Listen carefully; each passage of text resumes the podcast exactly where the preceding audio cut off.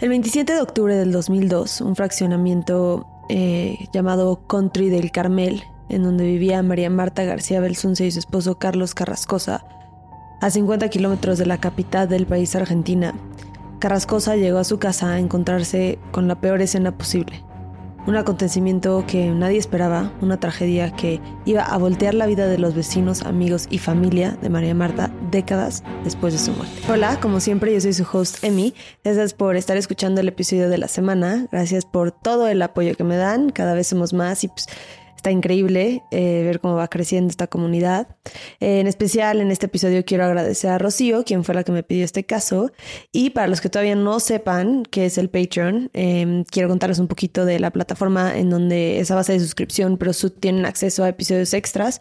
Son dos episodios extras al mes. Pueden tener más comunicación conmigo para pedirme casos y platicar o cualquier duda que tengan. Eh, cuesta 3 dólares al mes, pero lo pueden probar gratis 7 días. Ahorita sigo haciendo la serie de H.H. Holmes, que cada vez sí se pone más loca. Ya solo me falta un episodio más para que acabe con esa serie, pero es el primer asesino serial de Estados Unidos, entonces está muy buena. Así que vayan a probarlo. Y pues sí, muchas gracias por estar aquí. Otra cosa que les quería decir antes de empezar con el caso de hoy es que quiero que vayan a ver la película de Sonido de Libertad. Es una película muy fuerte que trata con un problema muy grande que afecta a los miembros de la sociedad mucho más vulnerables, que son los niños y las niñas. Así que por favor si pueden ir a verla vayan y vayan con gente que quieren y es verdad una película muy muy importante.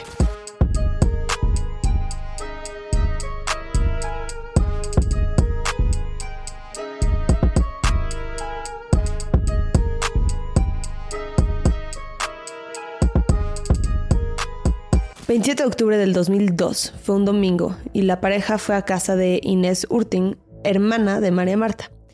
Estaban Carrascosa, María Marta, Inés y su esposo Guillermo Bartoli. Y estaban viendo el clásico Boca River como una familia, era una tradición, no solo en esta familia, pero en muchas familias de Argentina. Pero Marta tenía sus propias tradiciones los domingos, que pues, no quería sacrificar por un partido de fútbol. Una constaba de jugar un partido de tenis a las 4 de la tarde con un grupo de amigos y la siguiente era un masaje a las 7 de la noche con una masajista llamada Beatriz Michelini. Pero ese domingo la naturaleza interrumpió su partido de tenis cuando empezó a llover y se dirigió a casa de su hermana a reunirse con su familia, ya que pues, sus planes llegaron al fin y no pudo acabar su partido. Y a las 6 de la tarde, cuando acabó el partido, decidió volver a su hogar en su bici seguramente para alistarse para su masaje, o sea, tomarse un baño, lo que sea. En la bici hizo aproximadamente 13 minutos y se cree que llegó a la casa alrededor de las 6.20 pm. Eh, se quedó un poco más tiempo en la casa de su cuñada em, para empezar a ver el, partido, el segundo partido de esa tarde y como a las 6.50 decidió regresar a su casa. Se sube a su coche y empieza a manejar las pocas cuadras que había de una casa a la otra. Y cuando dio vuelta en la calle de su casa ve uno de los carritos de golf que se usaban que usaban los guardias de seguridad de la privada y estaba estacionado enfrente de su casa. Entonces él, Carlos, le pregunta qué es lo que está pasando. El hombre le contesta que la masajista está en la entrada en la caseta y que estuvieron llamando a la casa pero nadie les contestó y vino a tocar para ver si había alguien que le diera acceso. Carlos le dice que le dé acceso a la masajista y el guardia se va, avisa por la radio y se va. La puerta delantera de su casa estaba abierta Entró y empezó a gritarle a su esposa, quien no le contestaba. Cuando sube al segundo piso y entra a la habitación que compartían, se da cuenta del vapor que está saliendo del baño. Lo primero que ve cuando entra al baño es un charco de sangre al lado del excusado. La segunda cosa que ve es la tina, el agua roja de la sangre. Y María Marta, boca abajo, sin moverse. Dice su esposo que la sacó de la tina y la puso en el piso y justo en ese momento escucha las piedras del camino de la casa. Un coche estaba llegando el de la masajista. Así que abrió la ventana del cuarto que daba justo hacia donde estaba la masajista bajándose de su coche y le gritó, Betty, no bajes las cosas, María Marta ha tenido un accidente. Betty subió rápidamente y empezó medidas de primeros auxilios para reanimarla, para empezar el corazón otra vez y todo.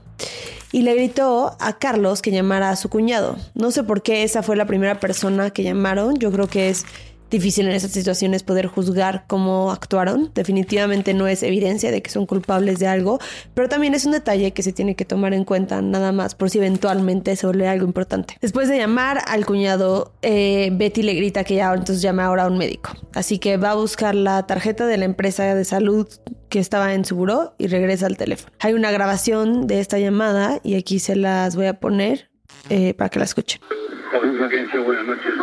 Buenas noches. Necesito, por favor, una ambulancia urgente. Una persona que se cayó entre una bañadera y está como ahogada. Es en Pilar. Deme el domicilio, por favor. El Carmel Country Club. ¿Carmel? Country Club.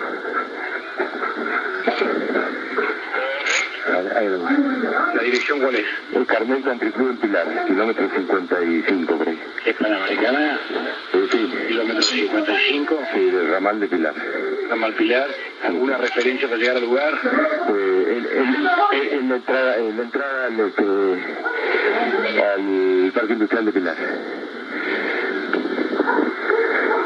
Industrial de Pilar. Sí, bueno, le corto porque estoy atendiendo la persona. Está bien, ¿cómo se llama la persona? No me corte. Carrascosa María Marta. O García Belfins y María. María Marta. Sí. ¿Es de voz de la paciente? Sí, sí, sí. Deme un teléfono, no me corte. 4, Sí, eh, perdón, 02322. sí. ¿Una bajada en especial de Panamericana? Esa, la que va camino a Toque de Teatro. Bueno, ¿la otra unidad funcional? No, nada, nada, nada. Tranquilícese. Entre, entre y, y la guardia de acompañar. chau.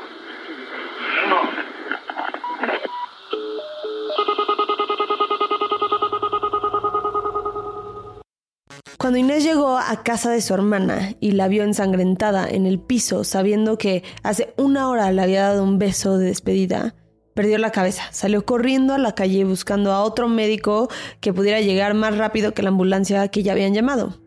Los guardias de seguridad, pidieron otra ambulancia cuando Inés habló con ellos y luego fue a casa de un vecino, que aunque este vecino no era doctor todavía, estaba estudiando medicina, así que pues, era su mejor opción.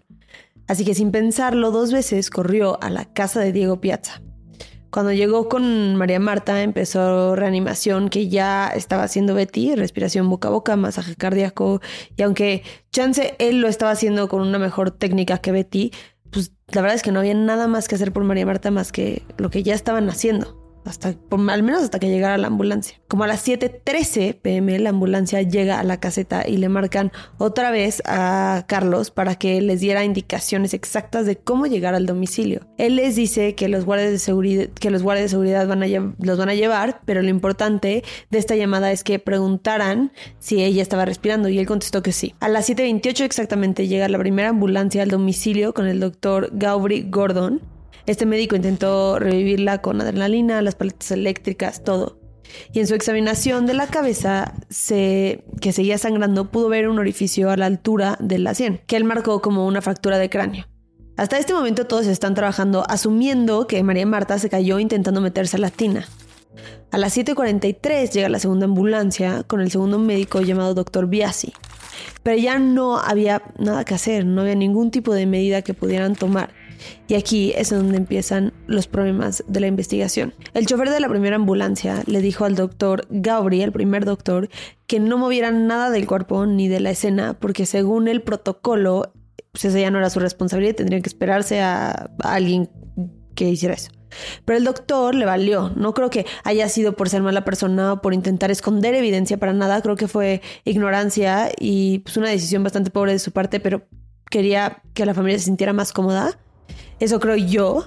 Pero el punto es que le pidió a Betty, la masajista, que fueran por toallas, poco así, para que la familia pudiera subir y no se impresionaran tanto con la cena, o sea, con la sangre. Y todo esto pasa porque, pues, obviamente, si estoy, si estoy contando este caso, es porque su muerte pues, no fue accidental. Y a eso vamos a llegar. Pero es importante ver cómo, por asumir un simple hecho, se ignora y se destruye evidencia. Solamente por estar convencidos de que se cayó, que se resbaló y se cayó. Entonces en ese momento limpiaron la sangre y vaciaron la tina, pero no movieron el cuerpo y la dejaron pues, y dejaron que toda la familia entrara y estuviera alrededor del cuerpo, todos los hermanos y hermanas y los papás, que obviamente fue una gran contaminación de la escena, que obviamente pues hubiera sido importante preservar, pero el problema más grande aquí es que nadie sabe que esto fue un homicidio, nadie tiene ni idea. Y va a faltar mucho tiempo para que se averigüe. Las primeras dudas que se levantaron fueron por parte de John, hermano de María Marta, cuando vio que su hermana traía puestos zapatos y su duda era, ¿cómo es que se va a resbalar tan feo y pegarse tan fuerte para morir, o sea, con zapatos puestas, ¿no? Que es una duda válida, no es imposible resbalarte con zapatos, con zapatos puestos, pero sí es más, más difícil, ¿no? Pero todos los médicos se fueron declarando que había sido un accidente, así que eso pusieron los papeles, así que muchos de, la familia no compartían estas dudas y preguntas. Pero al siguiente día John le marcó a su otro hermano, Horacio, para decirle que es mejor que se saquen de dudas. Horacio dice que él no sentía que era necesario, pero quería ayudarle a su hermano a obtener respuestas si eso era lo que necesitaba para empezar a aceptar la muerte de su hermana. Entonces, Horacio le marcó a un amigo suyo, Juan Martín Romero Victoria, eh, un fiscal muy importante en ese momento. Juan Martín entonces marcó a la comisaría local y mandó al fiscal de turno con cualquier persona necesaria para que fueran a ver la escena y llegaran a una conclusión, ya sea de accidente o de algo más. Este fiscal era Diego Molina Pico, y llegó y habló un poco con el cuñado y Horacio, quienes lo llevaron a ver el cadáver, que ya habían limpiado el cuerpo y al final dijo que estaba impecable. Y pues me imagino que para este punto también pues ya habían completamente lavado el baño y la tina, este, pues ya no tenía absolutamente ningún rastro. Entonces, sin mucho más que ver, pues se despidieron del fiscal. Y esa misma noche, o sea, el 28 de octubre, enterraron a Marta que sí es algo rápido, pero ¿qué haces con un cuerpo de un familiar en tu casa más de un día? O sea, nada, o sea, yo también hubiera hecho lo mismo y también me aceleraría para, pues, no sé, o sea, llegar a una conclusión con esto. O sea, no, nadie pensaba que había algo dudoso de su muerte hasta este punto, entonces, ¿por qué no la enterrarían antes posible? O sea, ¿por qué preservarían el cuerpo en la casa? Les quiero contar de un producto para todos los que usan maquillaje y bloqueador todos los días, que deberíamos hacer absolutamente todos y todas, o que solamente quieren cuidar su piel. Y es el desmaquillante regenerador de Argan de PAM México. Es P-A-A-M.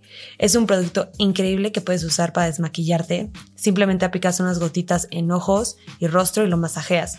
Y lo retiras con agua o con una toalla húmeda y luego te puedes lavar la cara con otro jabón, que es lo que yo hago, que es para que se me quite todo por completo. Es una técnica que se llama doble lavado y funciona para la gente que usa mucho el maquillaje o que se está reaplicando el bloqueador muchas veces en día, que deberíamos hacer todos, lo repito. Y es porque el bloqueador es muy difícil de quitar, al igual que, que el maquillaje. Y siempre, siempre, siempre el primer paso de esta técnica es un jabón o un desmaquillante a base de aceite como este y funciona perfecto. Y además lo puedes usar como un suero hidratante después que ayuda a nutrir y fortalecer tus pestañas, es rico en vitamina E, es un antioxidante natural que eso ayuda muchísimo con los efectos del envejecimiento y además limpia a profundidad tus poros. Y ahorita lo pueden conseguir con un 10% de descuento cuando usas nuestro código que es YALM10 es Y-A-L-M 10. Así que no se lo pierdan, les va a encantar. Es para todo tipo de piel y díganme si les gustó. ¿No? Entonces, creo que hay gente que duda de este dato, pero a mí, a mí en lo personal no se me hace tan sospechoso que la hayan enterrado tan rápido. Lo que sí es que mucha gente, familiares, amigos y amigas de Marta, de María Marta, tenían dudas. Había gente que no se creía que se resbaló porque pues, era una mujer atleta, capaz, concentrada, y aunque tengan razón, no sé si estas son sospechas que venían más de un lugar de dolor más que de un lugar de conocimiento, o sea, porque aquí las únicas personas que cometieron un error fueron los médicos, que no examinaron de manera correcta el cuerpo. Fuera de eso, no se hizo ningún tipo de investigación para que se encontrara algo sospechoso acerca de su muerte. Entonces, no, no, no había por qué sospechar. Son los zapatos, que tampoco son evidencia concreta. Y el 30 de octubre se hizo el primer informe policial acerca del incidente, que constaba en declaraciones de los familiares a los que les preguntaron si alguno de ellos sabía algo acerca de la muerte de María Marta que no estuviera relacionado con un accidente. Todos dijeron que no y ahí murió.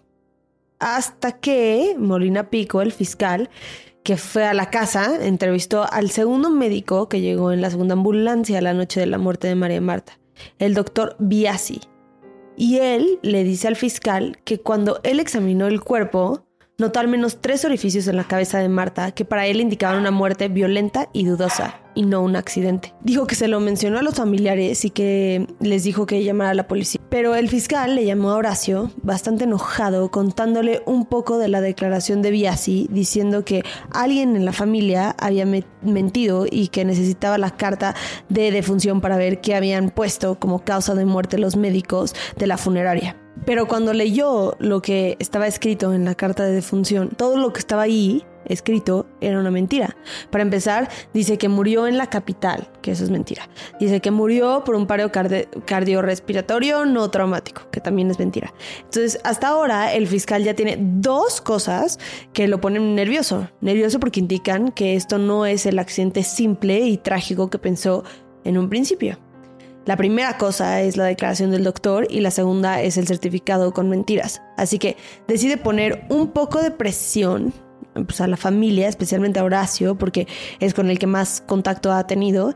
Y fue cuando el fiscal se enteró de la tercera pieza de evidencia que iba a detonar la investigación de este caso como un caso de homicidio. Y fue conocido como el pituto, el pedazo de plomo que encontraron abajo del cuerpo de Marta, una parte de una bala. Ya sé, se escucha muy mal, especialmente para la familia, pero la historia que hay detrás pues, te pone a dudar un poco más. O sea, todo está bastante turbio. Porque lo que pasó es que cuando movieron el cuerpo de Marta a la cama del piso, John fue al baño a lavarse las manos y en el camino vio un pedacito de algo en el piso. Parecía un pedazo de metal que se usa como para los estantes de los libros, pero dijo que pues, era mejor preguntarle a Carlos a ver si él sabía qué podía hacer porque él vivía ahí. Entonces, eh, Carlos sube al cuarto, que está todo hecho un desastre, todo el equipo médico que se va a estar usando ahí jeringas, un buen de plásticos, y les digo que él no tenía ni idea que era eso y se fue.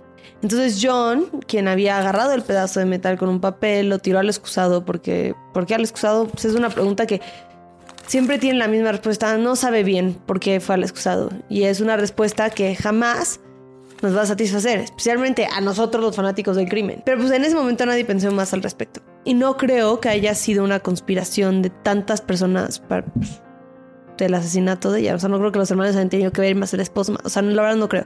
Y también creo que no tenía por qué pensar que era una bala. O sea, era un pedacito chiquitito de, o sea, de metal que no parecía nada. O sea, no estaba en forma de bala perfecta. O sea, no, no era tan obvio que iba a ser. Especialmente si eres alguien que chance nunca ha visto una bala. O sea, si no eres un experto, pues chance no sabes lo que es. La verdad es que si ves la foto, pues sí, sí se puede confundir con otras cosas, no es algo tan obvio. Pues lo único que podían chance haber pensado es que lo que el médico les dijo, que no sé a quién fue el que le dijo que deberían llamar a la policía aquí, que había cosas sospechosas, porque además ni siquiera sé si les dijo que, eran las cosas sospechosas, o sea, no sé si les dijo, ah, puede que hayan disparado, o sea, no sabemos.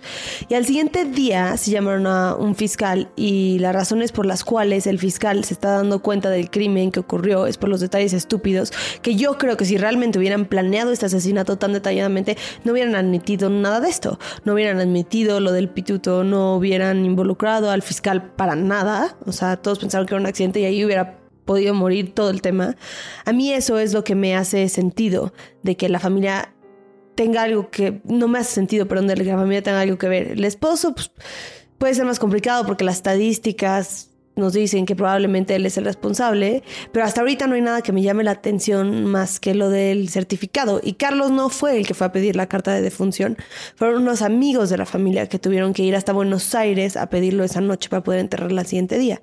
Y más que nada, lo que creo es que en esta situación la familia no debería de ser la que tiene la responsabilidad de llamar o no a la policía. Si el doctor ve algo sospechoso, él mismo debió de haber reportado, lo había de haber reportado antes de que lo tuviera que entrevistar la policía. Que en una llamada dice que mejor es que se haga cargo el primer médico, pero eso es un poco como lavarse las manos en vez de realmente tomar responsabilidad de tu trabajo. Porque en el caso de que sí lo hubieran matado, sería lo más. Imagínate que si lo hubieran matado al esposo, sería lo más fácil salirte con la tuya.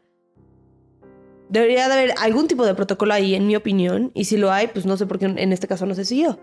Pero bueno, con toda esta información, el fiscal le dice a Horacio que necesita hacer una autopsia, porque hay detalles que no encajan. Y Horacio le da permiso sin un pero. Eh, la autopsia se hizo el 2 de diciembre, un mes y días después de la muerte. Obviamente esto no es nada ideal por, el, por la descomposición del cuerpo, pero lo que eso significa para la evidencia que pueden encontrar pues, es bastante pobre, porque pues ya no hay mucha, ¿no? Ay, qué mal lo dije. Obviamente no ideal por la descomposición del cuerpo y lo que eso significa para la evidencia que pudieron haber encontrado antes de este momento en el cuerpo. A las 8 de la noche, el fiscal recibe la primera llamada del médico forense que le avisa que encontró dos hoyos en la cabeza de María Marta, con eh, bordes irregulares, pero todavía no saben cuál había sido el instrumento potencialmente que le hubiera ocasionado esas, lesiones. Puede haber sido un, martillo, puede haber sido algo. O sea, todavía no tienen ni idea exactamente de qué es lo que pasó. Solamente que encontraron dos hoyos en el cráneo de María Berta. Un rato después, le vuelve a marcar al fiscal para informarle que habían encontrado tres agujeros más. Pasa otro tiempo, le vuelve a marcar y dice que encontraron cinco balas. Una noticia choqueante para todos. Esperaban algo raro, sí, pero nadie, creo, que esperaba esta noticia. Y es así como este caso se volvió en uno de los casos más famosos en Argentina. Los datos exactos de la autopsia fueron cinco balazos en la cabeza y un sexto que solamente rozó el cráneo. Además de estas heridas, se encontraron golpes en los brazos y cara consistentes con una pelea. O sea que el asesinato de María Marta no fue tan sorpresa, o sea, sí hubo una pelea de por medio. Y además, la violencia que se observa en la forma de muerte de María Marta era clara indicación de que había sido algo personal. Cinco disparos eran demasiado y atacarla en su baño, sola. ¿Cuál había sido el motivo de ese asesinato? María Marta había sido una persona tranquila, no tenía enemigos. ¿Cómo iban a empezar a buscar? ¿A quién iban a voltear a ver? Las primeras cosas que hicieron fue buscar el pituto o pedazo de bala que John había tirado en el inodoro y gracias a Dios lo encontraron en una de las alcantarillas en la propiedad de la casa. Y esto fue muy significativo porque era la única bala que pudieron usar para determinar el calibre de la pistola, ya que las otras balas estaban muy limadas. Así que después de analizarla, se enteraron de que el crimen de María Marta se había usado, se había usado la misma pistola calibre 32 para los cinco disparos. Bueno, los seis. Pocos días después hicieron pruebas de luminol que para los que no sepan qué es esto, es un líquido que a través que sí, más bien tiene una reacción con material biológico como sangre, sudor, etc. Y cuando se limpia la sangre, puede, que, puede seguir reaccionando este tipo de líquido con la sangre. Y encontraron tres manchas de sangre que se les hizo interesante. El ADN era de, Marta, de María Marta y de otros dos que no se han identificado hasta la fecha. Se han comparado con los principales sospechosos, pero en términos de evidencia para inculpar no han sido significativos. Los primeros sospechosos fueron los hermanos y el esposo de María Marta, Horacio y John, fueron interrogados formalmente bajo la sospecha del crimen de cubrimiento y poco después el fiscal arrestó y vinculó a proceso por homicidio a Carlos Carrascosa. El primer juez que se hizo cargo de este, de este caso, le otorgó libertad condicional citando dudas acerca de las pruebas en su contra y ordenó que el fiscal siguiera investigando. Y es cuando empieza a entrar en la jugada el nombre de Nicolás Pachelo, un vecino en el country caramel que mucha gente no quería. En el fraccionamiento habían habido varios robos de palos de golf, una computadora, muebles de exterior y en específico a la familia Carrascosa Belsunce él les había robado a su perro Tom, un labrador negro hermoso.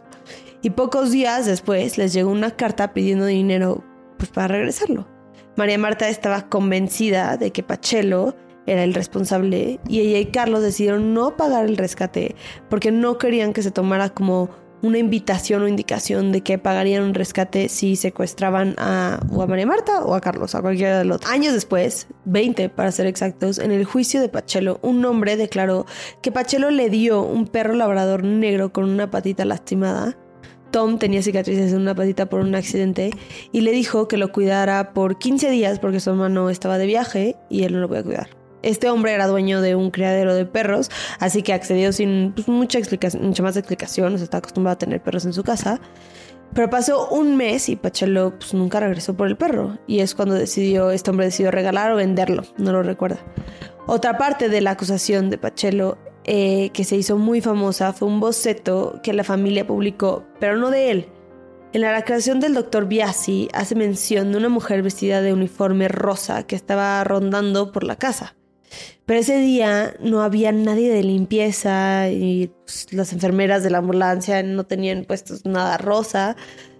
Mm, así que pues, estaba raro. Entonces no mucha gente en la casa se acuerda de, de haberla visto, pero había algunas personas que sí, que sí la vieron y recordaban su cara.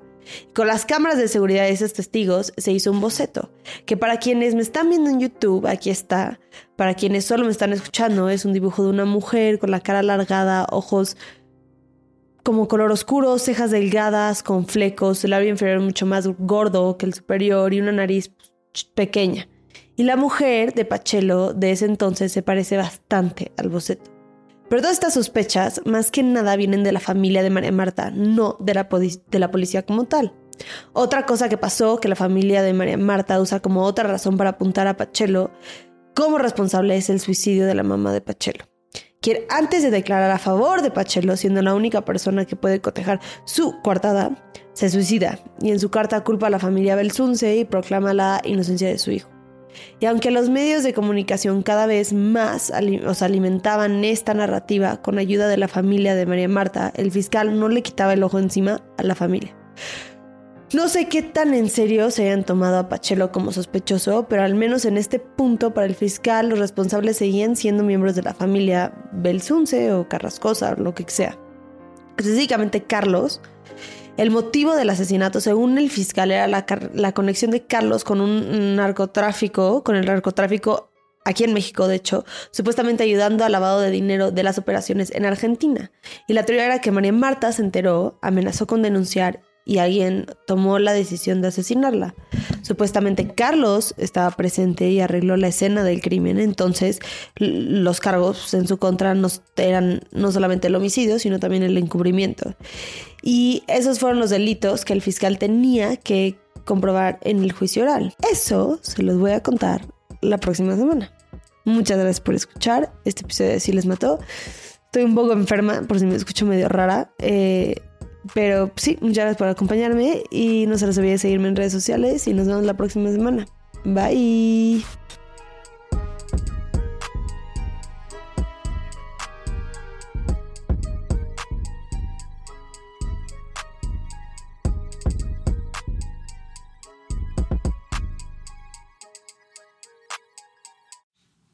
Acuérdense que nos pueden encontrar en redes. Nuestro Instagram es YALM Podcast, nuestro Twitter es YALM Pod y nuestra nueva página de Facebook es YALM Podcast, en donde se encuentra el grupo Investigadores YALM. En este grupo vamos a estar teniendo discusiones respecto a los casos que vemos semana con semana, así que ahí lo pueden checar. Gracias, bye.